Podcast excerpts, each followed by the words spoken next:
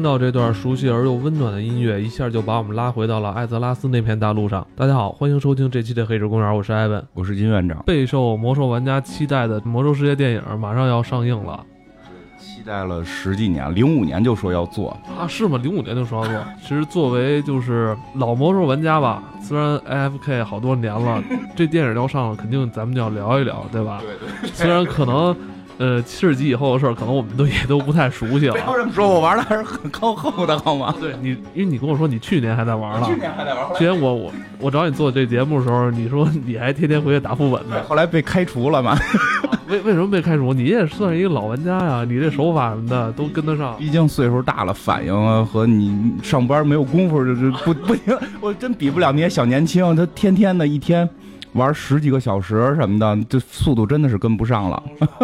你你最后练的那个职业是什么呀？圣骑，对，什么天赋？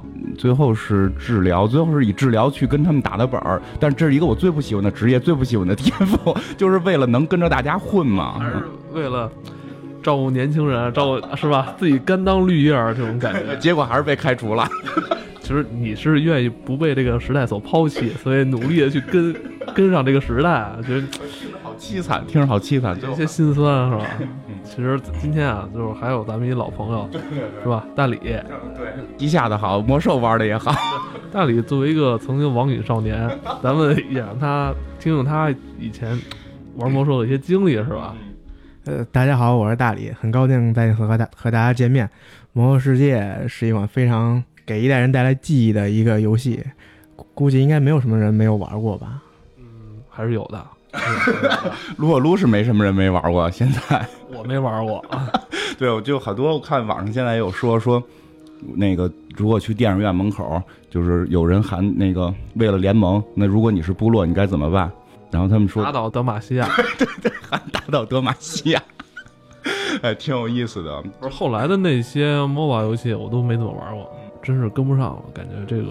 大了，而且关键，嗯，近年来的一些网游吧，主要都是有这个竞技性比较强哈，嗯上来你也不需要练级，就直接可以跟人这个 PK 啊这种东西。魔兽还算是角色扮演嘛，所以这个代入感比较强。不多了，魔兽扮这种角色扮演的游戏，网络游戏越来越少了。能说少吧，但是确实能像魔兽这种称最后真的成为经典的是一个没有，这个可以这么说，可以这么说，嗯。哇，那天我一算这时间，我说今年二零一六年上映，当初玩这游戏我算是比较早的那会儿，就是应该是零五年吧，是应该是参加内测还是公测那会儿。我一算，哎呦，十十年有余了，有点儿。年有余。嗯，这个你还是只是说从魔兽世界这款游戏开始算，实际上这部电影里边要演的这个情节现在已经公布了嘛？这个它的这个情节不是魔兽世界的情节，是魔兽世界之前的情节，就是魔兽争霸的情节。如果你从这儿算的话，就会更远，因为魔兽世界是是从魔兽争霸延续过来的这个剧情嘛，对吧？嗯、那等于它是延续的魔兽争霸的那以前那些故事线哈，先从那儿来讲。呃还真是不知道咱们现在有多少听众会接触过这个魔兽这个文化，所以我觉得我们可以先聊一下到底什么是魔兽，你这个问 这问题也太大了。介绍一下嘛，我就怕有人根本不知道这个是什么东西。其实魔兽是这个暴雪公司出的一款游戏，这个这个暴雪是我们这代人心目中就最好的游戏公司，之一没有没有之一。你你还有之一？你还有之一？有之一还是还是有还是有。反正在我心里边它是最好的了，应该就你这样说话才严谨。对对对 我们要严谨，在我心里边它是最好的。当然了，它可能它这这个别的游戏或者主机游戏还有各种各样，但是这个公司很神的是，它就出三款游戏吧，应该是三四款游戏，就出三四款游戏。但是它是真正能把一个文化做起来的。魔兽争霸，我第一次接触是在我小学六年级的时候，距离现在有二十多年吧，应该差不多吧，二十多年。感觉自己好老是吧？感觉自己好老好老，我跟大雷俩人都有点迟钝了，算这日子。真的是二十多年了。那个那会儿是我之之前说，我爸不是一直就是那会儿就在这种中关村上班嘛，所以他们那会儿收到过就是就是暴雪那会儿还不不是很大的公司，他给他们发的这种这个测试盘。测试游戏盘，就第一次是在那种测试盘里见到了一款，就是当时叫即时战略游戏嘛。对对对。对，当时叫即时战略游戏，实际他当时就是愣抄的，他抄的是一个叫《沙丘》的游戏，人家那个是坦克啊、飞机啊，他呢把它改成那种中土世界的这么一个感觉。然后当时给我第一印象深刻的就是，如果你选兽，就是他给你选人类和兽人这两波嘛，你选兽人这波是可以骑一个特别特别漂亮的狼，就那个是对我印象特别特别就是深的那种感觉。从那之后，我就觉得这种文化就就是。你可以骑个狼，特别帅嘛？那时候都喜欢喜欢大哈士奇似的。你就是从那个预告片里你能看到，就是这回预告片里那个狼有就有那个兽人骑狼，那个大狼特别大，就是很帅。然后之后其实《魔兽争霸一》在国内并几乎没有过，然后就在那个盗版昌盛的年代，我们在中关村买盘的那个年代，《魔兽争霸二》就正式的出来了。呃，那时候大家玩即时战略游戏。最火的是那个红警，包括那个《命令与征服》系列，包括更早的就是《沙丘》跟那个系列。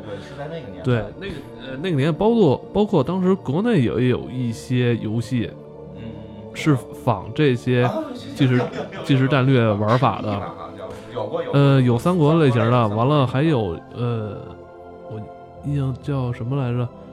什么沙漠什么风暴，反正是有，当时那个东西还挺火的。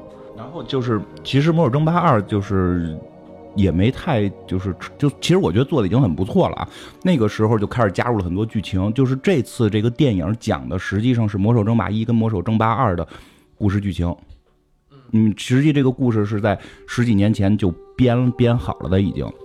后来他又就发展了这个星际嘛，就是《星际争霸》这款游戏火了之后，他用星际的这种理念又重新做了魔兽的这个 IP，做了《魔兽争霸三》，在全全世界就爆发了。对，魔兽呃，《魔兽争霸三》的时候，呃，就已经是一下就爆发了。他这个故事线在前边铺了大概有十年，就是通过这个即时战略铺了有十年，但即时战略到后来竞技化之后，其实难度有点大，不容易上手了。对吧？你玩这个，自己跟家推图，觉得你跟缺心眼似的，你肯定是跟人对打嘛。然后，所以他这个文化，他觉得这个文化做的非常到位，他把这个文化就做了一个突破性的尝试，做了一个，那应该是这真的应该算是第一款三 D 的这种这种互大型互联网多人在线的网游。所有的现在的 RPG 的这种这种 PVE 向网游，全是以这个为蓝本再去改的。他就造了做了这个魔兽。魔兽世界，这就形成了一个，就相当于前边十年的铺垫，这形成了一个它的这个精华的东西，突然就出现了。它在全世界的影响力是在当年是非常之大的。应该，它早期在海外的最早的那版测试时间应该在零四年，好像应该就有了。完了，嗯，在国内应该是零五年初吧，我记得那会儿。差不多，差不多是，嗯。我我就说这个文化最后形成到一个什么程度呢？嗯，我为这个辞过职，就为玩这个游戏辞职，真的是这样，就为这个玩游戏。其实我第二，我不是说我这么不理性的 一个一个阶段，对，为这个辞职。网瘾，网瘾少年，对，然后去就是说跟家里边说我要去学习学第二学历，因为你学第二学历时间会多，比上班轻松嘛，上班老加班，这种我去学习呢，我就就白天学习，晚上可以一直玩游戏。明白吗？就是就反正是有这个原因，为此辞辞职去上学，就是学第二学历，然后这样可以晚上玩魔兽。这个不是个案，这个不是个案。就原先我有一个同事也是特别逗，就是他在一次资料片的时候，就是这个游戏其实命运挺波折的，他中间换过代理商，包括就是被监管的很很厉害嘛，所以他曾经有很长一时间一段就国外更新了，国内不能更新。就国国对吧？我记得是七十级的时候吧，应该是升，就是一次大版本从六十可以，你可以升到七十，应该是这个阶段。它大概停了大概有半年，就国外已经更更新了。嗯，对，国内没更新。然后我我认识的很多人，不是说玩游戏认识，就日常生活中认识的，比如我的同事什么的，后来在一起聊，就说他当年也是，就是在上着上着班，突然因为那次更新特别特别低调就更了，他上着上班突然发现。魔兽的网页变了，说可以上线了，马上跟领导打字儿，我辞职回家了，我今天晚上要升级，我现在就得走，然后就拿着包就走了，就再也没去上过班。就这种事儿，在当年不是个案。哦，对，嗯，你要说这个这段网瘾经历啊，咱们听那个听大李给咱们聊聊。呃，我们这边倒是没有这么直接的，一般还记得《魔兽世界》刚上的时候，我们应该是大二那会儿对，他没有辞职啊，对，还没有辞职，呃，就是那会儿去网吧嘛，看这些游戏直接就被震惊了，从画面啊，从这个各种方面的设置，都是眼前一亮，感觉就是一个非常宏大的一个历史观，这这类的东西就就来了，你直接就被它吸引了。是吧？你跟我说的不是这么回事儿，你你怎么突然突然临时变变词儿啊？怎么临时变词儿？是被吸引了，但是后来由于那会儿应该是免费的吧，测测试的时候，测试完免费的。后来收费了之后就有一段时间没玩儿，然后别的同事同学那个室友什么的就经常，呃，用现在词儿翘课或者说是刷夜，去去玩这个。当时有一段时间不太理解，虽然是之前被吸引了吧，但是你当时还在研究棋谱呢。对对对，有可以这么说吧。那会儿他们我记得他们好像是你看他们玩这些游戏太磨叽了，一点都不奔放，哪有下围棋这么奔放的？不知道你说什么，我说没听过阿尔法狗那集，都不知道你说什么呢。是吗？还有我没听过阿尔法狗那集的，那我不管了，那那他没听是他的问题哈。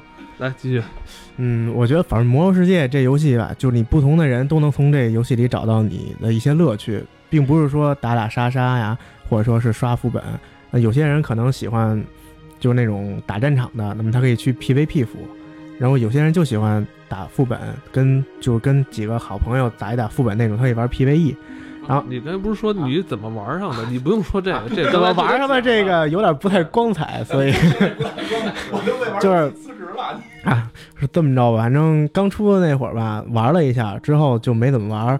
之后看宿舍里的兄弟一个一个沦陷，曾经有一段时间不太理解他们为什么沉沦沉沦了。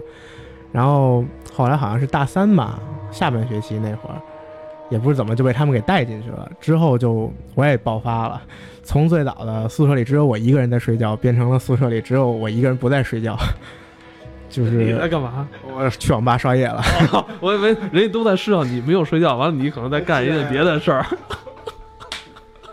哎，我记得当时就在真的在当时那个年代，有很多笑话，其实很有意思。我觉得那些真的不是笑话，我相信很多是真的。然后就比如说有一个男的跟一个女的，这网上我看到了，不是这个不是现实。刚才说辞职那个同事真的是我的现实中的同事，但是我跟你讲一个网上的笑话，我觉得挺能代表那个时代的这种对这种游戏的疯狂。说一个女的就是就跟这个男的说说的这个。我我就问你一个问题，你为什么跟我分手？我们一直都那么那么好，为什么跟我分手？然后然后那个回答就是游戏更新了，为了部落，就是真的，就真的那会儿人是疯狂到了，就是女朋友真的可以不要，就就是这个游戏的吸引性是这么大，而且这个就是怎么说呢？就是它融入到了我的生活当中，就那几年真的融入到我的生活当中。后来我也是成为团长，或者说成为工会会长。我给你讲这么一个例子，什么叫融入到生活当中？我跟我弟都玩这个。要你这么说，我弟这个更更厉害。我弟这个后来去台服了，他去年生了一个宝宝，小姑娘。就是我，我有俩女儿，她这是第三个，就是这就是我们特别好嘛。就是她这个，她觉得这算老三那种。她我们家孩子起名叫温雷萨，就是那个魔兽里边三个特别重要的这个精灵女性，然后其中三姐妹，老三叫温雷萨，然后他逼着我把我们家俩孩子改名，一个叫什么奥奥奥里维拉，一个叫希尔瓦纳斯。我说不行，希尔瓦纳斯是死鬼啊，那个是 希尔瓦纳斯是一个那个就复活的僵尸嘛。我说不行，我不改，你自个儿改吧。就他们家孩子现在的英文名叫温雷萨，就就痴迷到这种程度。当时我记得特别清楚，当时我们在台服，因为国服不更新了嘛，在台服玩的时候有一次，嗯。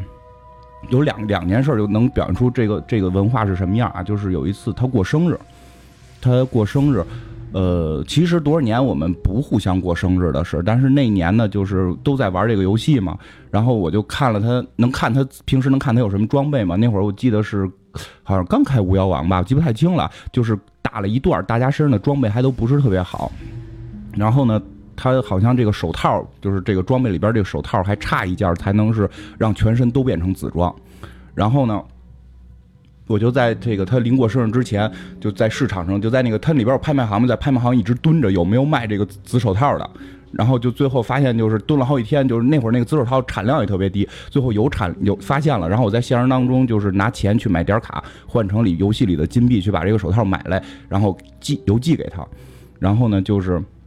就是他过生日当天上线的时候，就就是他打副本的时候还没收邮箱呢，然后就一直期盼着能出这种手紫色的装备，结果没出，特别失望。然后等他回到城里边，打开邮箱发现就是我给他寄的这个礼物，然后写着生日快乐什么的，就特别感动。就 你们俩可真太鸡了。鸡嘛鸡嘛。后来我跟你，后来还有一次是什么？他后来就是后来我不是上学嘛，为这个游戏就是上学嘛。然后他是这个上班了，他上班了，他每天晚上很晚回来。我作为团长，我带团呢，我不太希望走后门。又又听不了了，听不了，什么他还很晚回来？哎呦我操！不是，就是他回他们家，不是住我这儿，不是住我这儿，不是住我这儿，就是他上线很晚，他上线很晚，我不太愿意，就是这个这个。就是你明白吧？走后门说能够组团让他晚进。当时你弟是团长是吧？我是团长，你是团长。对。然后，但是我没上班，我跟家玩游戏。然后呢，他上班，他回来的晚，他回家的会晚，上线会晚，我就不让他进团。然后他就就真的会急，就是会给我打电话，然后就是就情绪会特别的激动，明白吗？就是就是就是我这么费劲，你就还咱俩这个兄弟，你还不让我进团什么的，我还特别义正言辞，跟真事儿似的。我说这这是这对吧？这是规规章制度什么？就是你现在想特傻逼，你明白吗？所以你去年让你们工会给你踢了，你你也应该可以理解是吧？人也按规章制度办事儿。对对对，就是你能明白当时那种气氛是这样的。就这个游戏真的是让这一代人就是就是感觉这个文化是不一样的。大李，你说你们以前宿舍里边好玩的一些事儿？这个反正这个游戏真的是深深的吸引了我们。反正就举一些小例子吧，比如说我们可以为了这个游戏翘课，就为了干一件很傻逼的事情，是刷血色血色教堂那个吧，就为了采药，采那个枯叶草和木地苔，我到现在都记着，一一个小时只能进五次，然后进去就冲冲到里面假死，哎不对，那会儿六十级了，应该死不了，就是采，然后。就就是为了做做好像刷 MC 的一个什么药，呃，防剂吧，对，那个防火的那个。哦。而且吧，这个在当年不是说就是我们这个岁数人玩，就上下从上到下兼容性特别高。你看我我当时是在上班的状态，辞职嘛。大理当年是这个还上学嘛，上学嘛。比我再大的七零后也玩，我的领导，尤其后来我又上班了嘛，我上班之后发现我的领导也玩，我发现我领导的领导也玩，然后我们就组织一个工会一起打，然后每天就是就是该该打副本的那个日子，就是今天不许加班，都 赶紧回家，赶紧回家按时上线，活爱交不交，明天再说，现在赶紧回家上线，然后 打打副本，说什么最后打完副本能出装备吗？派一个人去摸，然后摸装备。啊，这黑手摸装备，对，就是就是它里边那装备是随机出的，就是谁摸，就是当时是是以为谁。不不不一样的人摸可能出来不一样嘛，然后说，呃，领导今天想要哪哪哪个武器，你过去摸一下，咔一摸没有，你明天带简历来公司吧，我给你推荐个新工作，你不用 在这儿上班了。就包括我还知道有的公司的领导直接绩效就定的是这个，就是绩效要求打，就是今年打出凤凰，就是那个特别牛逼的坐骑嘛，今年打出凤凰，如果打不出来，就是你们全部绩效都不过，就。就是真事儿，这也是真事儿。我讲这些都是真事儿。就这个当年是疯狂到这种程度，嗯，真是这样，真是这样，嗯。哎呀，其实呃，包括你刚才说的好像都是游戏里的这些事儿哈。其实包括，嗯，在当年有很多这些网络大事件，其实都跟。有很多件都跟魔兽有关，你还记得最早那个同虚事件是吧？对对对，通讯门最早的这种网络的三俗事件嘛，就是说在公会里边搞对象，然后劈腿，把别人媳妇弄了什么的。其实，哎，你觉得当初这个事件，它是它有可能是营销事件炒作吗？这个说不太好。我觉得当年魔兽的风格是这样，就是它不太屑于去营销，你没发现吗？它甚至它连大版本更新都不做大肆宣传，不像国内网，我操，得上做多少版广告，做多少视频，我操！见过代言人吗？没见过，魔兽从来没出过这，它只有合作性质的东东。对对对，而且它都得是人家找他合作，他就是这么大的牌儿。对，你想他早期跟可口可乐合作是吧？我记得喝那可口可乐兑换码完了。猫里什么那个小熊，啊，对小小那广告后来不也是刘翔他们好像是拍过一把吗？但那个是跟可口可乐合作，并不是给魔兽做广告。就魔兽特别不屑于做这些事儿，包括那个就说过魔兽的整个什么更新体系啊，游那个游戏包的大小什么的，全都是反人类的。就你想玩那游戏，游戏出版了，你可能三四天你没准才能弄得你们家电脑能玩。特别麻烦，因为早期还没有现在叫什么这个登录器这个东西，对对对，你你就得下完一个更新包，那更新包特大，有时候吧更新不好，完了出错，完了你又得我操重新下一完整的，特别麻烦那会。儿想买光盘没地儿买，他常年的就是这种，我就是第一，你们你们怎么着我吧？包括记得，甚至连中国的网络游戏有一个做的还特别不错的网络游戏，不自己还说魔兽第一，我第二，对吧？就是不太敢有人去挑战他。但是现在他这个，毕竟这游戏十几年了，现在已经慢慢的下来了，但是有点当年的渴望编辑部的感觉。呃，这魔兽电影不是六月份就要上映了吗？我们这个大学的微信群里已经开始有了，说去去去开荒电影，然后来了来了喊一报报职业，然后就开始就开始刷屏了，就这种感觉就是当年就是在公共平台里喊一句去哪儿，然后大家组团二十人也好，十人也好，二十五人也好，那种副本的感觉，就这个喊说一句话，仿佛你就能通过魔兽世界回到你大学的那一段时光。就感觉那段时光除了学习，可能就是魔兽世界。别扯了，肯定没学习，只有魔兽世界。对，他只有魔兽世界跟棋谱。对，就是当年玩这款游戏，真是特别投入啊！那种包括就是我那会儿在家嘛，参加公益活动嘛，嗯就是我妈说那个你一会儿该上班，你还不走，因为我那会儿上夜班嘛。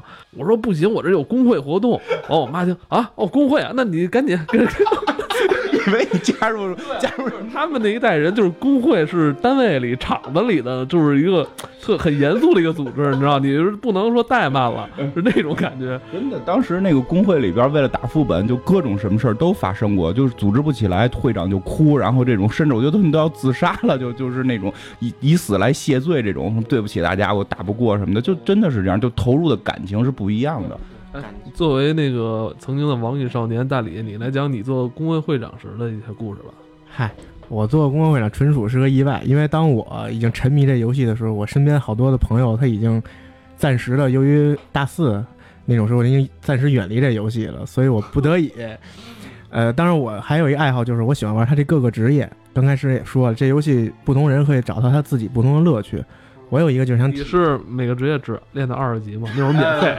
没有没有没有，呃，我还真没玩完每个职业，但是我基本上好像只有术士和圣圣骑没玩，呃，别的都基本上练到当当时的顶级了。而且那会儿我是开了三个账号，大家如果玩过的可能知道，每开一个账号要费一张点卡的，就那个钱什么都不干，就就是为了开号。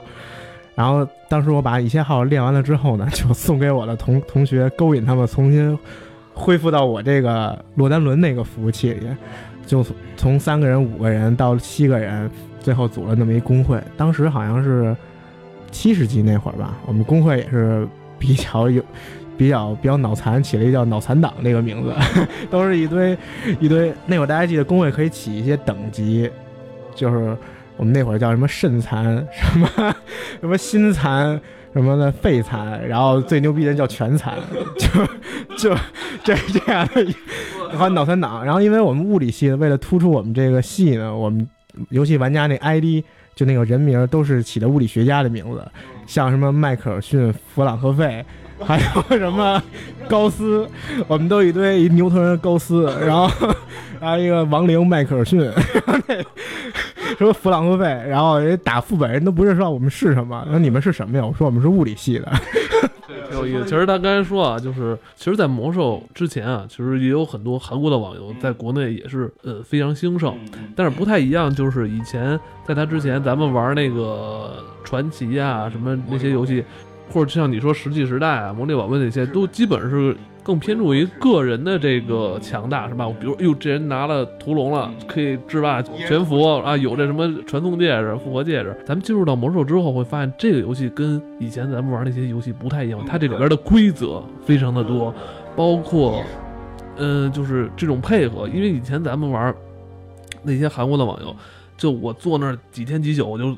砍猪腰，我就能练级练得高，我干练到四十五级，我就 就就比你那个四十二级要厉害，我就可以去杀你，我就什么都不怕。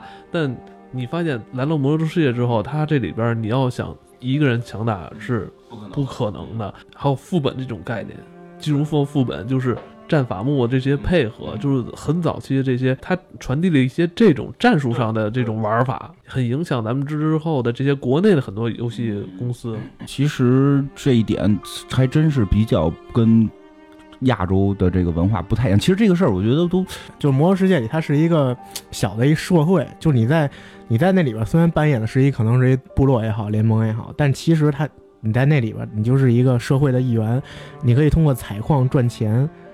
那会儿我还干过一件事情，就是我不是纯部落嘛，那个我们服是部落强大，就是我还干过就是投机倒把的这种这种事情，我就在联盟建了一个小号，纯游泳到加基森脱尸，我也不记得多少次了，七八十次，到那儿去把联盟的一些装备从拍卖行里买过来，然后再弄到部落，因为那儿有一个呃，中立的拍卖行中立那拍卖行，我花了什么几张点卡的钱吧，因为那会儿得卖点卡卖，现在有游戏币嘛，因为联盟不能给部落钱。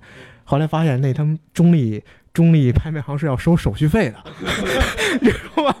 而且手续费不是不是一般的高，我有点记不住具体的数值了，至至少得有百分之五十，我感觉就是那么高没那么高。就是反正就很高的一个数，嗯，这可能也是它这游戏里边的，就是它是一个它的规则的这种设定是非常严谨的。就是其实我刚才在想，就是说，嗯，魔兽这种，你说也网游也是一个社会，你说那些网游也是一个社会这种感觉，但不太一样，因为那些那些游戏更像一场江湖，哦，你没有就是一堆个人大侠这种感觉。但魔兽这个东西，就像大理说的，它像是一个社会，就它更像一个社会。包括我记得特别当年特别著名的一个事件，就是让真正的生呃遗传叫叫什么？就是那个传染病学专家关注的一个事件，就是现实生活中的传染病学专家，然后以魔兽世界作为模型去进行了一次研究。就是他那个佐尔格拉布刚开的时候，最后那个哈卡他有一个技能，就是给你传一个病，然后传这个病之后，你可以传给周围的人，你就几秒钟内你可以传给周围的人。然后呢，他设定就是你反正很快你就会死掉嘛，就是他设定如果有一个人中了，如果不解决肯定会死。结果当时出现了一个圣骑开无敌回城，就他就。就是当初设计的时候，没想到会有人这么干，就开了一个无敌，他自己死不了，然后带着这个病回到了主城，然后结果把这个病传到了主城里边，就主城里边就开始一片一片的倒，然后人就再也起不来了。就是说，它的那种传播性是跟现实生活中瘟疫的传播性是一样的。然后很多那个就是传染病学专家就以这个模型，因为在现实生活中你不太好去弄一城去投放这种事儿嘛，就以这个为模型，就是进行这种计算什么的，就是他做的非常的细。就这些都是做的很真实，但是说一个这个 PVE 的事儿，其实挺有意思。魔兽实际上是一个以 PVE，就是就是就是人打怪为主的游戏，这是一个以人打怪为主的游戏。一开始咱们不太适应，不太一开始一开始就是觉得差不多了，我 我得我得能跟人家我得跟过过两过两手了，所以发现结果发现你打打起来吧，这个很不过瘾。为什么之前玩的那些什么传奇啊？我打你，我还我还能骂你，我我骂能骂你全家，我骂死你，就是，呃，这个你发现你骂对方 听不见。对方听不懂，就是 就对方给你回一堆自己的乱码，你看世界公共频道里边听不懂，这这开支他当年做的很有意思的一点，就是它是一个社会，它讲的是两波，这两波人是完全从种族到信仰全都不通的，所以当年他在做这个的时候，就真的考虑到了，就如果我做两拨人，你语言能沟通，实际上就就不是真正的隔阂了。所以他当年做这个游戏的时候，特别勇敢的是真做了这两拨人互相仇恨，但互相不沟通。就就是他互相说话是看不到对方说的是什么，全是乱码。其实这也形成了一个什么呢？就是他去影射到了现实生活当中。我们有的时候世界上的很多冲突是由于文化的隔阂、语言的不通。他我觉得它里边有一种这种巴别塔的这个思路在里边嘛。我记得特别有名的一个事儿，就是在早期的时候，不光是说语言不通，你这一个账号，刚才大李说了，你得花三十块钱开嘛。你花三十块钱开这个账号，如果你在联盟这边建了号，你就没有权利在部落建任何号了。这个不，当年好像哪儿都不让建了吧？就是后来是越来越开放，现在是哪儿都可以建了，但是当年是不能，而且当年什么社交网络还不发达呢，没有什么太多的地儿可以去交流，对所以真的在这里呃有。哪儿什么？呃，如果你要刷战场的话，你可以找着群。有刷战场群，说太对了。但是但是你知道这个很有意思的事儿是什么？就是在早最早那波人玩联盟的人，真不知道部落是什么样；玩部落的人也真不知道联盟是什么样。就就这么说吧，我一直都是玩部落的，我到现在都不知道联盟是一个什么样。有一回就是开小号嘛，建了一号去那个铁炉堡吧，直接哭晕了。这个 我靠，不得不仅地图大，而且直接是哪儿都不认识。虽然感觉有点像幽暗城，但是真的就是作为一个跨阵营，对联盟一点都不了解。就是说幽暗城，这就是我跟你讲一故事，就是这样，就是当年联盟最早的一一代玩联盟的人去打部落，就是能互相推超推图嘛，他们决定去打部落了。就是我觉得我们挺棒，我们去干部落吧，因为他们都是从暴风城出发嘛，从暴风城出发，就是他是那个人类城堡嘛，他打到那个对方的一个城堡叫幽暗城。那个幽暗幽幽暗城是是一个什么结构呢？就是一个荒废的人类城堡。它的大概的外部的结构看着跟人类的那个城是差不多的，但是呢，外边是荒的，你得坐一个电梯到地下，那个里边是他真正的那个什么人呀，都在那里呢。但是这帮联盟从来没见过部落，他以为外边那就是他们主城呢，然后最后给他们打打到那个就是给部落打到那个电梯间。打到电梯间，他们也打不进去了，因为里边都是人嘛。然后那帮人打不出来了，然后他们以为自己赢了，然后还上网发帖子说我们去屠杀了什么幽暗城，然后他们就最后躲在一个特别小的空间里，谁也不敢出来。我觉得我们就是胜利了，特别厉害。然后最后就部落的这个回帖说：“你傻帽，那个是入口，你连入口都没进去呢。”就这种隔阂是只有在这种游戏里出现过。其实这而且是那个年代啊，因为他后来其实也快餐化了，所以其实这个游戏在那会儿。就是他这这些想法真的是一个社会的感觉，真是这这个话题一说就咱有点就是在聊游戏了，这个就是 就就聊不完的感觉。呃，其实像你刚才说的，呃，魔兽是一个偏重 PVE 向的一个游戏，你记得吗？早期国服是还有一种第三类服务器。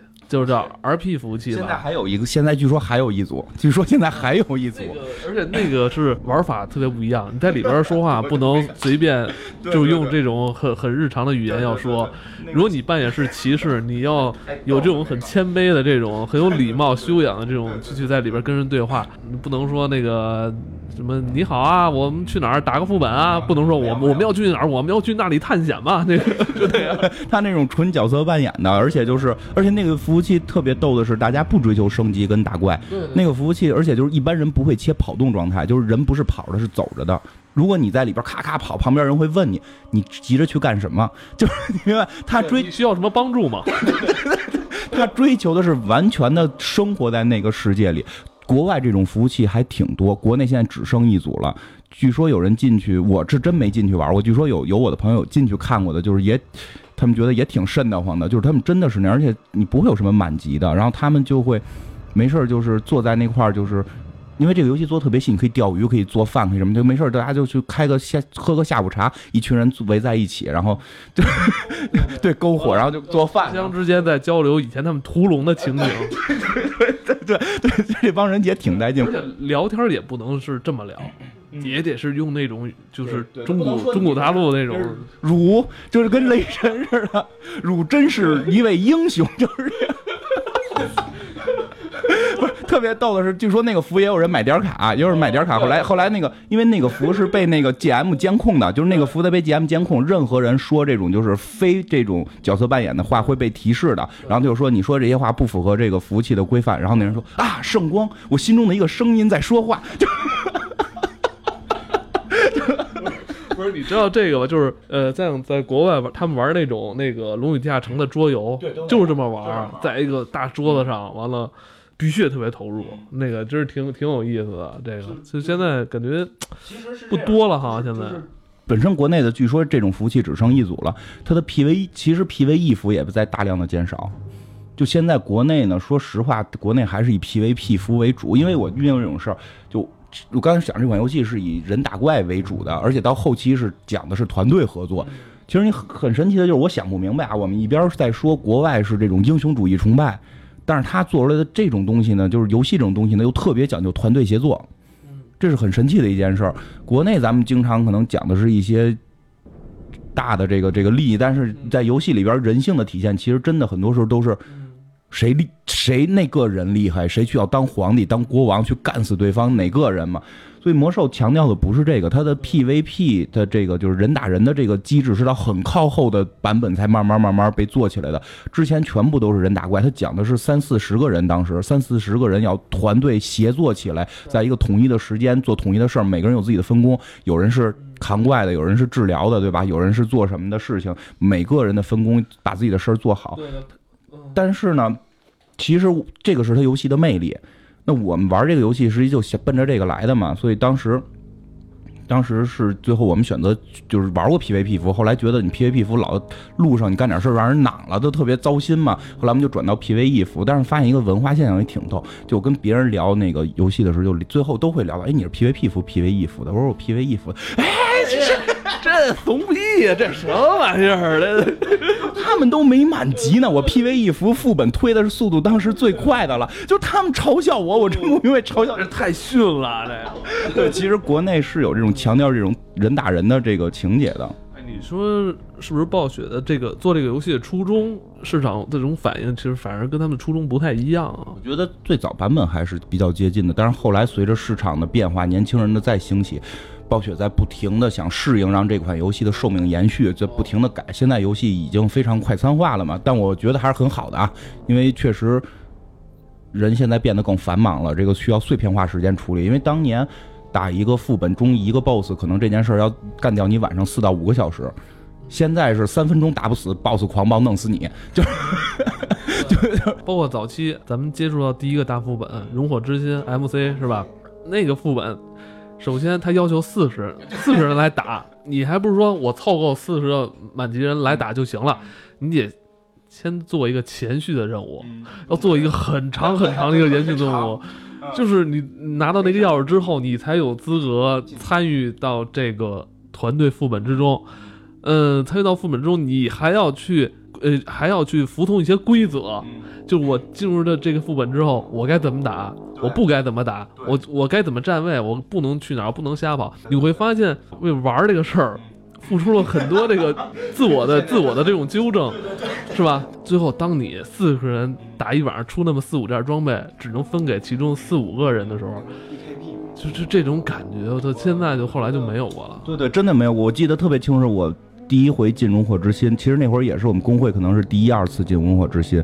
嗯，我没他们升得快，我也就就是最后一一波吧，算是。然后跟着他们第一回进熔火之心的时候，之前打的怪就比你高个两倍，也就这样。但你进了那个副本时候，你发现门口站着两个山一样的怪物，然后我操，打这么牛逼，打吧，然后哐哐哐打，上来就灭，上来就灭。那俩怪是 BOSS，对对对，好多人是刚打完第一个那个大呃岩呃熔岩巨人之后，哇，我们已经打过了。对，就是那样。我这是录音事故。我操！刚才那个有发生了一个录音事故，因为我们太激动了，这只手把那个我们的设备打掉了。完了，我刚才也不知道我们续在哪儿了啊，就直接来吧。就讲那个就是进熔火之心见那两个怪物嘛，然后山一样高，然后就就打，就上了你还灭，就上来一打，咣跺一脚死一片，大家都傻了，是什么情况？原先我们都五六个人能给人打死，现在四十个人让人瞬间灭，然后就。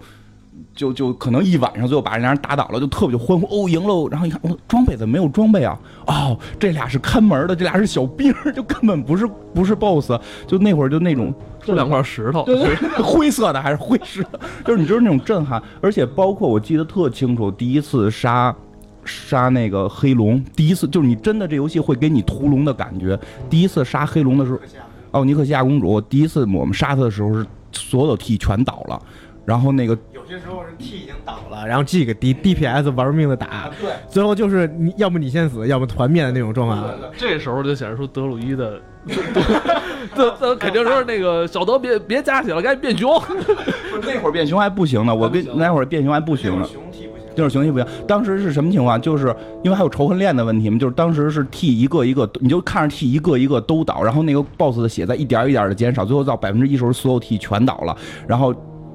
盗盗贼，盗贼开闪避，就盗贼开闪避，然后什么魔魅魔攻击，让自己躲闪变高，就他们去一个一个的那个盗贼去扛，然后最后是所有的牧师拽魔杖，就那会儿，那会儿那个龙死掉了，就是就是会使那个 YY 大家布置战术嘛，就里边就就是那种爆发的那种欢呼，就是你你你就你身临其境。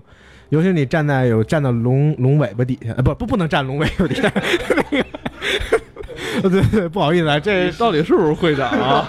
不好意思，不好意思，不，对对对，我们脑脑残工会屠龙经常灭，就是那会儿就是你每打一个副本嘛，一个是他他的游戏规则和那个 BOSS 的一些技能总给你一些新鲜感，然后然后你每打完一个 BOSS 成功了之后，在你没开没开尸体之前，那都是很兴奋的一个，就是我好像感觉我真是在这个他这个。就是他这个历史，就他魔兽世界给你描绘的这个，我真的是一个屠龙的一个英雄，至少我参与了这个十人也好，二十五人也好，二十人的也好，就有这种感觉。当然了，如果能开出自己的装备，那是更好的。嗯，我觉得就是打装备这个事儿，我觉得只是魔兽世界魅力的其中之一。对，其实它远远远不是说一开始说的一个重重要的一个玩法。我们知道，在早期咱们互相之间聊这款游戏的时候。好像装备并不是特别重要的一个事儿，只是到后期，后期这些资料片出来之后，可能更多就是问，就是什么你 T 十凑几件啦，就怎么着？因为刚开始装备它那个差别没有那么大，因为大家这个四十多级、六十级的那会儿，真的就是就是打副本的乐趣。嗯，对。呃，包括这个游戏里边有很多。它在这个地图设计上的这种对非常细，这种真实性，就让你觉得我可能今天我不参加什么任何这些副本活动，我就在这里这个世界里边去做这些任务，帮助这些 NPC 完成这些故事线。嗯，它的内心上也也会有很多这种满足。他的地图设置真的是非常用心的，就甚至说你看到这儿有一这儿有一扇门，这门上有三个爪子印儿，你就可以最后是你可以知道这个爪子印儿是当年哪条龙挠的。就它每一个设置都是都是有故事梗概的，就应该是在那个那个黑石塔那块有各种各样的，就是说这个是当年谁打，包括可能这回。我如果没记错的话，《魔兽世界》这回电影的那个主人公应该是安杜因洛萨嘛？就他最后应该是死在那个黑石塔了吧？我记得应该我应该是这样吧。包括呃，就包括这种设置会让你觉得特别有意思。黑石塔顶层是打那个黑龙嘛？打黑龙奈法里安，当时是奈法里奥是奈法里奥的儿子奈法里安。奈法里安奈法里安死之后会掉一把号称工会解散之剑，对，就是那 A L。对，为什么叫 A L？安度因洛。安杜因洛萨的缩写，就是当年安杜因洛萨使这把剑在这里战斗过，就是他这种文化，所以导致的整个地图的所有的细节都特别的到位，而且就是很多受这个公司挺厉害的，就是他不是你感觉他是他是挣了很多钱啊，但你很多设置你觉得当时他是不是为了想挣钱的？有就是确实是很多人后来在休闲状态下，你去就是那些历史遗迹都有，就什么地狱咆哮。当年就是什么死的什么地儿墓碑啊，然后什么在哪儿喝的血，然后哪哪个萨满在哪块变坏什么的，这些所有这些历史遗迹全都是存在的。然后这些每一个地方设置的很多的人物 NPC 全都是有故事来源的。就是这个游戏里边的文化不是一个简单的故事剧主剧情，而是每一个活生生在里边的 NPC 的人物，你能见到的任何一个 NPC，全部都是背后有故事。这个是。它能形成一个，因为我记得他们的总监说过一句让我觉得特别让我觉得特别棒的话，就是说他不希望魔兽出小说，但是他们会出，但他觉得魔兽出小说是一个辅助性的东西，小说最好别讲魔兽世界里边的故事，可以讲之前的故事。为什么？说因为故事是一种内容，而电影、小说和游戏一样是一种载体，我们就要学会用游戏在讲故事。这个是他，这我觉得真的这是魔兽剧本的一个宗旨。你，你，你，你，我理解就是，呃，人家真是把游戏这个东西作为一个载体，是它是一个独立的艺术表现形式，而而不是咱们咱们国内很多人认为的说这是一种商品，或者这是一种我能套现的工具。对，套现，因为电影也要挣钱嘛，对吧？套现是有的，但他确实拿这当成一种艺术形式的载体。很厉害的是，你即使不看那堆文字，你很快餐的去玩这个游戏，你依然会被这个故事去很多点打动，或者你去发现，你去他确实会讲。那你可能不看那些任务详细的文字，你会大概粗略的了解一个故事。但如果你想去深入的了解，这里边有无限多的文化，有无限多的这种背景，你可以去去，就跟电影就不一样，对吧？电影就是给你看就这样，但是他那个你就。深度是不一样的，包括很多任务，像什么爱与家庭吧，对对对，那个特别的经典嘛，那种任务就是还很感人，这种父子之间的这种，对。对，就是。包括你看很多人吧，他满了级之后，他也不是特别热衷于打这种团队副本，他可能就是回到以前的那个低等级的地图里边儿去做以前他没有做过的这些任务。真是那会儿那会儿很多任务其实都很好玩儿。就是非常刻骨铭心的一件事，就是我牛头人嘛，刚从雷霆崖出来到平底摔死了，啊，当然摔死是一个经常的事情，这这非常经常。别服务器突然卡了一下，你正在自动行走，那么你再一次进到游戏里，你就是已经是一个灰色的状态了。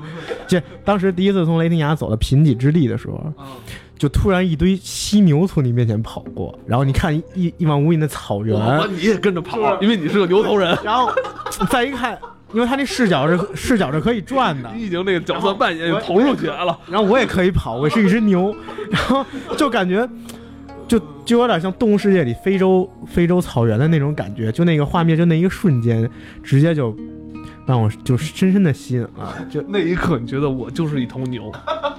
哎，实在不理解，怎么还会有人选秃头女兽人？这 插一句，我选的就是秃头女兽人。也太重了。还有矮人，我我我我那个我那个是个萨满，的名字叫 Widow，是寡妇的意思，因为长得是有点秃头。哎呦，实在是我我还是喜欢漂亮点，我一直都选的是联盟。哎，我我我你要说做任务，我第一个我第一个角色是术士，在那个年代就就是你千金马都是买不起的，但是那个那但是那个术士那个马是可以可以可以是最好看的，四里踏火的那对个。踏火那个，你可以做任务什么的。就是他，而且他每一个术士有宠嘛，每一个宠物都需要跋山涉水。对职业任务，做他职业任务，你要不做这职业任务，你就没有你的宠，就是你没有你的那个，就是一个技能，那个技能是一个宠物技能嘛，就是跋山涉水，真的就是你走到那儿，就是就是你想办法到那个地方，你可能需要一个小，就是现实生活中至少一个小时，你才能想尽一个办法到那个位置。到那个位置，结果发现周围都是一堆等级倍儿高的，然后你根本都干不过，就特绝望。就我操，我终于走到了，然后这些东西我都干不过，怎么办？你要说到这儿的时候，我那会儿我玩猎人的时候，就是在人物呃 MC 拿了老九那叶子之后，我去做猎人史诗任务嘛。我操！就是当时那四个很难，而且因为你要控制距离，你还要 还得等，而且你还要提防，就是其他有那个敌敌对阵营人去给你捣乱，你知道吗？特别难。就是当时后来真是那四个任务拿完就打完之后，拿了那把紫草史诗弓之后，你会觉得我操，就是自己才真是一个 真正的猎人，你才真正毕业那种感觉。因为你不光是你不光是说我的等级到了，我装备有了，包括自己就是那种通过这个小小的考验，这种技术的这种技术的对自己的考验，就会让你在这游戏里，觉得你是一个真正有有所成长、有所成长，而不是说说我在里边混时间，最后时间够了，就是那种感觉不一样。这个游戏很容易让你把这种成长的这种乐趣，就带给就是真真正就是投入进来玩的玩家。是真是这样。我操，说完这都沉思了。对呀、我觉得你说特别好嘛。咱们待会儿再聊聊电影。啊、对，我操，这个这集快过了，但是我们没有聊电影，我聊这么多文化，就是让大家知道这个真的是这个当年这个文化的震撼程度是什么样。不过你说到这个电影，我觉得肯定之后咱们还会再做的嘛。但是我觉得可能没有必要像做超级英雄那个，把每一个角色都从头到尾到底是干什么的，会去从头到尾捋一遍。因为这个电影一种感觉吧，他会在故事里边正常的给你描述这些人的故事情节，就是你直接从电影里边去摄取他的这个给你的知识，就给你的这个人物介绍就 OK 了。因为原因是他讲之前讲他讲的是魔兽争霸时候的故事，大部分玩玩魔兽世界的人都不知道那会儿发生什么了，因为你想玩魔兽世界的人，那些人就是故事里那些人是什么样的？比如说这个这个这个男主人公，这个什么安多因罗萨什么的，这个应该应该我记不清是谁了，就是这个。你进入这个这哦，那图图拉扬就是安东尼洛萨的这个死了吗？你只能见到他当年使过的剑，你明白？就玩魔兽世界，你只能见过魔兽争魔兽魔兽电影里边当年主人公使过的那把剑，当年为那把剑多少人会打得头破血流，或者说他的徒弟，他他不是他的这个属下什么图拉扬什么的，就是你只有进入暴风城的时候，你看到两边那种雕像。大雕像就是在魔兽世在魔兽世界这款游戏里，魔兽就是现在这电影里这些人物都是神级的人物，对就包括兽人那边的这个主人公，主城叫什么来着？奥格瑞玛，奥格瑞奥格瑞玛前头还有一个杜隆塔尔杜隆塔尔就就这些被命名为地名的人，他们都是从这个当年的祖先的名字流传下来嘛。实际上，这部电影是这群人的故事。对，像你说这个这个游戏里边很很多东西，它不是随随便便的，就是包括暴风城那几个大雕像，对，那那都是说有所纪念的，就是包括这里边很多地名啊，什么什么这些小元素，它都是有迹可循的对，它都不是说这这个随便拍脑门儿我凑一词儿吧唧这都是了。凑一词就是这部电影，我相信不会像超扁什么那种晦涩难懂，必须是职业职业的这个专业人士才能看明白的这种说。专业漫画人才能看懂，或者说专业游戏人才能看懂《魔兽世界》，因为专业的游戏人，我觉得都就是对这段历史都不了解，因为在他们心目中那都是雕像，那都是地名，对吧？所以他这个故事，我估计拍摄的会比较容易让人看明白。甭管这电影讲什么，我觉得只要他这电影叫《魔兽世界》，这个这个票房就肯定是有保证的。而且也不好说，其实我觉得这电影你跟咱仨都玩过，所以咱仨有有这种感触会看。但你你就说，我跟你这么说吧，我觉得这事儿是这样，国内呢不太好说，但是确实它的号召力是很大的。就像大理说的，很多人都在组团要去看这个，真的就只要碰过《魔兽世界》，或者说你碰过《炉石传说》的人，《炉石传说》现在不是也有很大的量吗？对，包括我媳妇儿就玩《炉石传说》，我我还给讲呢，这人是谁，在游戏里怎么怎么着。这个术士那个不是这回古尔丹，古尔丹是那谁演吗？吴彦祖演吗？对我他妈术士最帅，闹着玩呢？就是他妈早期都组本没人要，那会儿都我自己组当队长。我说我我那会儿都是什么烹饪什么都学满了，进去给人发。我那也是术士糖烹饪，然后那个不给你们打绷带，你们能带上我吗？就是就是这样，然后就是。就是他的这些人会去看，但是真的本身这个故事从预告片看啊，从预告片看宏伟程度，我觉得是让完全不不了解这段文化的人是能接受的。你这么跟你说吧，《指环王》，你在看电影之前，你看过小说吗？你看电影了吧？好看吧？喜欢了吧？然后你可能会去看小说吧？是这么一个过程。就是《魔兽世界》应该是能达到这个程度，能达到这个程度，就这个文化太厉害了，它的故事太深厚了，就是。就《指环王》为什么好看？因为它故事深厚。就是我们看《指环王》的时候，实际还有《指环王》前边那代故事，还有后边的故事。就是它整个中土世界设计的是很丰满的，甚至这个老爷子自己发明了一种精灵语，对吧？所以这个故事是绝对能撑起来的。《魔兽魔兽世界》。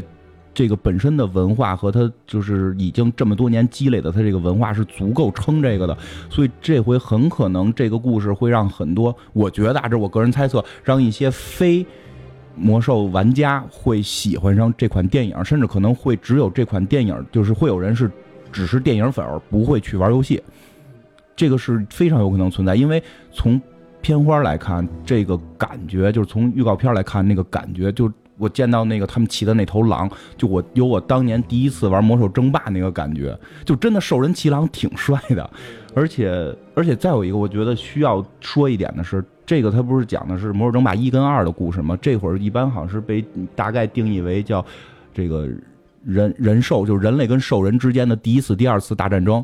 它和指环王有一个区别，就指环王的人，你其实也是人类跟兽人打吗？就是它是有正邪的。就是人类是正义的，然后那个兽人是邪恶的。但是这个游戏其实从刚才我们聊到的话，大家也能发现，你可以选人类，也可以选兽人，这么两大种族。当然不止人类、兽人，还有什么精灵啊、矮人、巨魔什么的，是这种。就是可见这两边都是主角，所以他们并没有绝对的所谓的正邪。兽人是一波，就是已经无家可归，然后就是只是为了生存下去。就他们不是说我们是侵略性的，我们有一个特富饶的国家，我要把人类也统治。没有，就他们已经无家可归了，他们被恶魔去洗脑了，他们被恶魔去腐蚀了，然后他们无家可归。然后他们是善良的，还但他们确实是需要存活下来。然后在这种极端情况下，又又被恶魔去控制。然后人类其实虽然可能也有很多，应该我会我觉得会看到就是人类的腐化，就是人类。在游戏里边也是特别腐化，他们盖了城不给农民工钱，然后导致农民工暴动，对吧？就这种情节在里边都是存在的。然后，但是他们就是在面对这种敌人出现的时候，这种人类要团结起来去抗争，最后再分裂再团结，就它是一个史诗性的一种战争片儿。其实，而且它是从我想怎么说呢？就是它是去体现了人性，就是就是就虽然它是一个所谓魔幻题材，但它实际上又有很多现实主义色彩在里边你你你你明白吧？这个人性的光辉可能会在里边有地方去迸发。因为它的这个整个世界观啊，这种架构，它有很多是取材于现实的一些东西。对对对。突然断片了。嗯，魔兽世界刚出来的时候也是很受非议的，人有人很多人都说你是是不是那个抄袭战锤啊，抄袭什么那个西方的一些早期的 AD&D 的那种系统吧，或者怎么说的？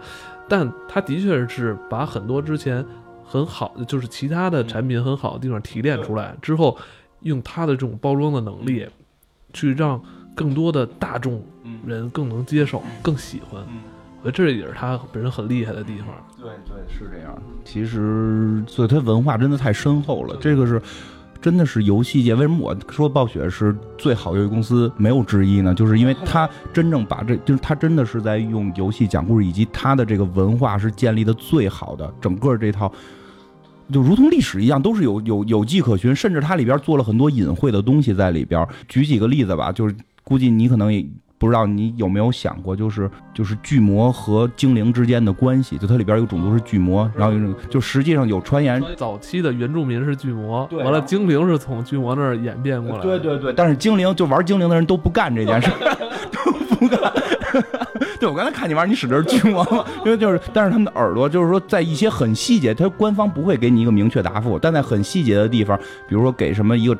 巨魔长老一个精灵的耳朵，他们会说我们有同样祖先，类似于这样吧，就有很多这种东西会在里边出现，包括有一些很有意思的，就是好多人都传萨尔跟那个吉安娜，就就是那个萨尔是一个兽人，跟那个吉安娜的人法师，就是他们俩是不是有一腿，对吧？老传他们俩是不是有一腿？结果在有一个版本，萨尔结婚了。然后那个媳妇儿是个秃头女兽人，然后然后在那个版本，吉安娜头发一夜变白，然后说是被就是她的那个主城被炸了，所以她极白了。但是但是你其实可以去练，是不是啊？就是 他喜欢的男男人结婚了，就它里边很多这种细节做的有有讨论的地方。你说的这种其实有点像这个种族之间，就是异族之间的这种爱情也好，是这种。其实它有点影射是现实的一些问题，尤其是它是这家美国公司，它它有很多种很浓的这种美国文化的影响嘛。其实它它就是有这种冲突，种族之间冲突，包括你刚才说的，就是很多后期的一些比较重要的任务，我现在也突然想不起来了。就是哦，对，佛丁跟那个佛丁跟那个兽人的那个有一个什么那个对对兽人对，就他们之间有友情嘛。嗯，其实那个也他最后那个任务给的那些。内容啊，就是让会让你觉得他就是想抛开种族之间的这种隔阂，是吧？确实是一个问题。他很多地方，就包括他的游，刚才讲的那种游戏设置，就是让你更直观的感受到。种族的隔阂导致的各种问题，然后呢，就像刚才你说的那个，就是又说回游戏了。反正，但是这这时候这个文化吧，它有这个种族之，因为它整个故事剧情的起端就是人人类种族和兽人种族之间的文化冲突，然后导致的这么这些事儿嘛。对，包括他这次电影嘛，也是来介绍兽人跟人类这边有有这个问题，爱与和平，这宣扬最终的那个目的还是爱与和平。对，现在而且现在这。世界的这个是吧？这个恐怖主义这么多是吧？就是很多人可能也是要传递一些正能量。肯定肯定传，美国片一般都传递正确、政治正确的正能量。像这个版本，对，其实这个版本主要讲的就是人类跟兽人打，所以可能我们不会太在这里边见到类似于亡灵啊，或者说精灵啊这些，可能不太容易见到。矮人应该是有可能，矮人有可能，巨魔不一定，就是牛头人呢？牛头人估计是没戏 吧。我估计不太像，可就有也绝对是是少部分，主要是讲的人类跟兽人的冲突。当然，因为我看过也说也有说法，就实际上魔魔兽魔兽这个系列到后来，像伊利丹这种暗夜精灵会特别的暗夜精灵，实际上那个阿尔萨斯那个就是这种亡灵族和精灵族，实际上后来崛起的这样积攒的粉丝量很大的这么两个群体，呃，现在没用。就没用这两个大群体，很可能这个片子不会是一次结束，就是这是一个试金石，就是我试一把，这个一旦 OK，有可能会把整个战情就是剧情全部展开之后四部五部的去拍下去，是有这种可能性的。他应该是能够去尽量接近《指环王》这种能够带到带带来新粉丝的，我我尽量去相信他能做到这种程度，希望吧，也是。希望。嗯，你呢，大理？反正这么多年了，暴雪出品必属精品，但是就是暴雪公司就是慢了点儿，因 为呃对，就是慢了点儿，但是肯定是精品，相信大大家应该是还是去看看比较好。最近这个电影上了之后，你觉得你有可能重新再进入游戏吗？再再重新玩这款游戏，有可能吗？呃，重新玩可能性不太大，但是可能会回去看看里边的一些地图啊、音乐呀、然后再钓钓鱼啊、采采矿什么的。特别好。以前就是我后来上班了嘛，就是也没有工时参参加这些活动，就一参加活动还老挨骂完了。那后来我就是就是就钓鱼啊、旅行啊，在里边儿是吧，山，都挺有意思的。这这这是这是也是一种一类玩法。你呢？你这次有有没有打算重新回归这个游戏啊？本来就约了一些人会七点零去玩的，我对这个游戏还会一一直玩，但是肯定量不会那么大了，主要是大家都忙了，就是确实朋友也少了，自个儿玩有点没劲，因为我那个那个什么玩还一直在玩呢。放这集时候应该已经放过那个什么玩来参演的欲变完，玉玉那个什么玩，他一直还在玩呢。就是我可能会会去找他再再随便的再看一看，嗯，会肯定会会有的。这是嗯，真的，我觉得现在这类游戏是不是也是是不吃，真是不吃香了啊？现在全是竞技，上来就得干了。现在是大家比较就碎片化，碎片化的时间导致确实一个是工作忙了，一个是手机移动互联网的这种兴起什么等等的。嗯，其实我特别希望手机能出款魔兽，我可以用手机玩，这样可能会更更更那什么一点嘛。但但是确实这个游戏太大了，手机也不一定扛得动。只能说实话实说啊，但是我并不是贬低谁，因为洛撸确实很厉害，但是。洛撸的文化太薄弱了，真的。就一句德玛西亚，你后边的所有的故事、人物、剧情是连不上的，真就是就是就是联系是很弱的，它很难去撑起像一个魔兽这样的剧情。当然，魔兽有特殊性，刚才讲了，前后二十多年，这个剧情是一直在铺，前后二十多年。因为魔兽一做的时候，他们也没走脑子，也做了一个类似于洛洛撸这样，就是互相都没联系，咱们就是怼嘛。因为魔兽魔兽一的时候就是这种情况，但是它二十年的积淀，没准二十年之后德玛西亚绝对超过奥格瑞玛，这是有可能的。但是 我们相信吧。不过说这个就是节目应该快结束了吧，对吧？然后反正这期我觉得就我们主要聊的文化嘛，我们会在之之后还会肯定还会有聊魔兽的，我们那会儿可能会。聊聊一些具体到片儿里边的人谁是谁吧，但可能不会聊太深，因为那个我不太想剧透，那个我是不太想剧透，因为我我我内心相信会有一波从来没接触过魔兽的人看电影会喜欢上的，所以可能我们不会剧透太多。导演可以吗？呃，可以，我我是希望就是说，现在像这种就是这么优秀的游戏公司，能够再出再出一款这样的。角色扮演的游网络游戏，又有这种网络的这种互动，是吧？你又能在这个奇幻文化，你又能融入进去，完了能让你有一个时间，能让你沉淀去去去玩这个东西。包括现在很多主机游戏也是，上来都是就都是开干，全是这样。哎呀，没办法，现在就这样。嗯，炉石玩了一阵儿，其实玩炉石的主要原因还是因为魔兽世界碎片化吧。其实你也是碎片化，快餐化了一点嘛，就是魔兽世界实在是没有精力去。排队进本或者排队组人，那个时间已经没有了。炉石就是很快嘛，一局一局的。但还是因为喜欢魔兽世界才玩的炉石啊，肯定得看，是两遍还是三遍的问题。我操！呃，这一集呃超出我的那个预想，就咱们可能聊的更多都是游戏游戏的事儿。其实咱们。在录之前就已经老聊了俩小时了，没想到开录之后又聊了俩小时，就是没想到能聊的东西这么多哈。嗯，我觉得也是，所以可能对。今儿还没叫你弟跟玉燕丸来呢，我操，那要来了要五人的话，这他妈得一天录一天，操都说不完。那临近尾声的时候，我再做一下节目预告啊，我们会在下期开始《X 战警：天启》的主题，从下期开始我们就开始聊聊有关《X 战警》的故事。那好吧，那这期我们就先聊到这儿，拜拜，大家拜拜。